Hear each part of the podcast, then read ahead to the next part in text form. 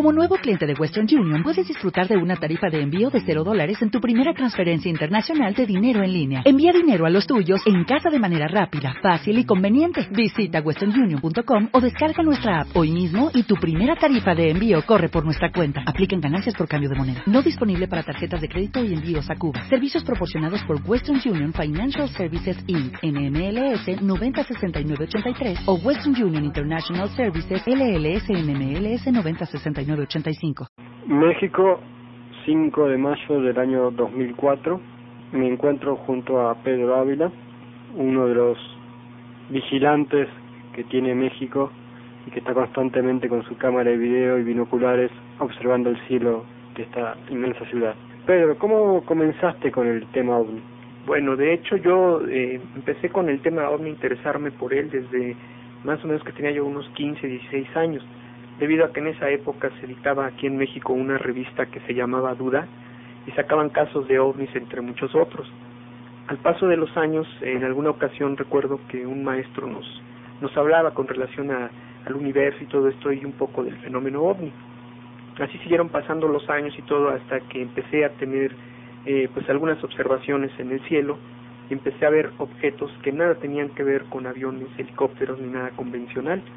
Me empezó a llamar mucho la atención, entonces ya me hice de una cámara, unos binoculares, un telescopio y empecé a observar con más frecuencia el cielo y me empecé a dar cuenta que estos objetos eh, empezaban a tener una, una continuidad que quizás no la habíamos apreciado porque no estábamos acostumbrados a, observar el cielo.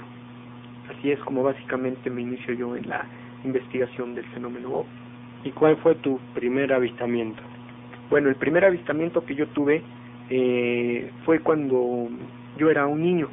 De hecho, en aquella época yo no sabía que se trataba de un objeto volador no identificado, sino que estábamos en una provincia de aquí de México, un lugar que se llama Zitácuaro, en el estado de Michoacán. Eh, eran alrededor de las 12.30 del día, cuando estaba con mis hermanos en el patio de la casa de una de mis tías que habíamos ido a visitar y de pronto volteamos hacia el cielo y vimos un objeto brillante, muy luminoso, de hecho, una esfera de estas que regularmente se ve, pero bastante grande, y nos quedamos viéndola de momento, pues nos llamó la atención, pero pues no sabíamos qué era, de hecho no se movía el objeto, estaba ahí estático. Entonces entró uno de mis tíos y cuando nos vio tan eh, pues tan quietos pensó que estábamos haciendo alguna travesura o algo nos preguntó que qué hacíamos. Entonces le dijimos, mira, estamos viendo esto ahí arriba. Entonces él volteó así como que no lo tomó muy en serio y nos dijo, ah, es una estrella. Y se metió. De pronto el objeto empezó a caminar, a caminar hasta que se nos perdió en los techos de las demás casas, ¿no? Ese fue mi primer avistamiento y en esa época pues obviamente yo no, no estaba muy metido en esto, ni siquiera sabía de qué se trataba, ¿no? Ya posteriormente, como te digo, con los años, eh, por ahí de 1990, eh, estaba yo aquí en el patio trasero de mi casa, me gustaba mucho salir al, al patio porque de aquí, eh, donde yo vivo, estamos debajo de uno de los corredores aéreos más importantes de la Ciudad de México. Entonces nos gustaba mucho salir eh, en las épocas en las que llegaba el Concorde a México, porque entraba por aquí, por aquí lo veíamos, lo veíamos entrar, salir y todo. Y en alguna de esas veces estaba yo este, viendo el cielo cuando veo que venía llegando un avión Aeroméxico. En ese momento voy siguiendo el avión y de pronto me percato que cuando pasa el avión en la parte alta del cielo se encuentran tres objetos brillantes así alineados como en fila.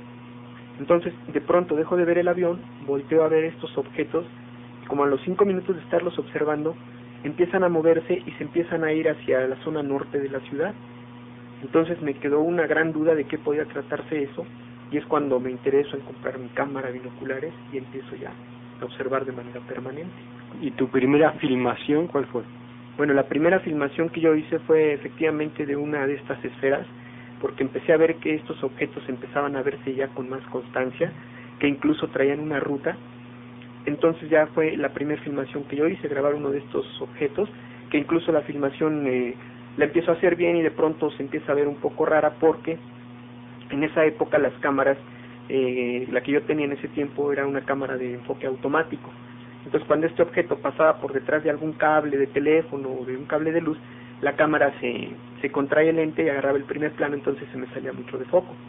Pero de ahí entonces empezamos a tomar la experiencia y todo, a agarrar, a tomar muchos videos, buscar que fueran lo más claro posibles, que hubiera eh, menos estorbos para a la hora de estar grabando, hasta que conseguí una cámara con enfoque manual y ya empecé a, a grabar en una forma más, este, digamos, más profesional. ¿Y cuántos videos calculás que tenés filmados? Bueno, ya ahorita a la fecha yo creo que ya perdí la cuenta de todo lo que yo he filmado porque eh, hay muchos videos que para mucha gente quizás no sean importantes porque a lo mejor es un pequeño punto o dos pequeños puntos, pero para mí todos los videos son importantes porque todos se comportan diferente.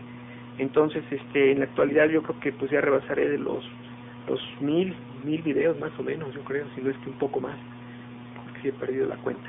Y de esos mil y tantos videos, si yo te pido que me menciones uno, ¿cuál crees que es el mejor o el que a vos más te agrada? Bueno, mira, yo en ese sentido eh, siempre, hasta la fecha, no he perdido el sentido de la admiración por estos objetos.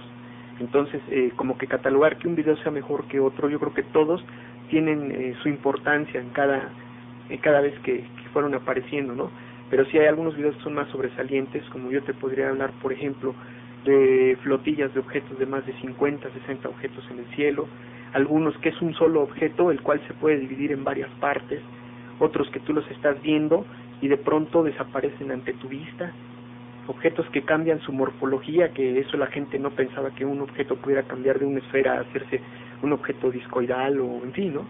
O sea, creo que todos los videos tienen su importancia.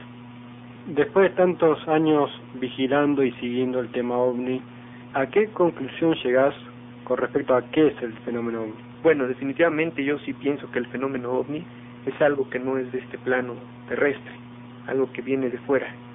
Eh, esto lo podemos eh, saber porque también gente que se dedica a la ciencia, científicos, eh, muchas de las manifestaciones que estos objetos tienen, ellos tampoco las saben eh, comprender. Nuestra física todavía no alcanza esos niveles estos objetos llegan y rompen las leyes físicas que nosotros conocemos.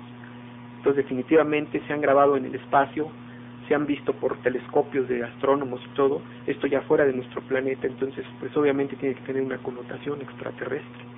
¿Qué esperas en los próximos años? Bueno, yo esperaría que el fenómeno ovni en los próximos años se le diera la seriedad que esto requiere, eh, se viera con más madurez eh, por parte de toda la gente y por otro lado que también estas manifestaciones yo siento que se van a estar dando en mayor aumento. Va a llegar un momento en que tendremos que aceptarlo en general y tendremos que aprender a convivir con estas inteligencias. Pedro, muchísimas gracias por habernos recibido en tu casa y por concedernos esta pequeña entrevista. No, al contrario, muchas gracias a ustedes por tomarse la molestia de venir hasta acá.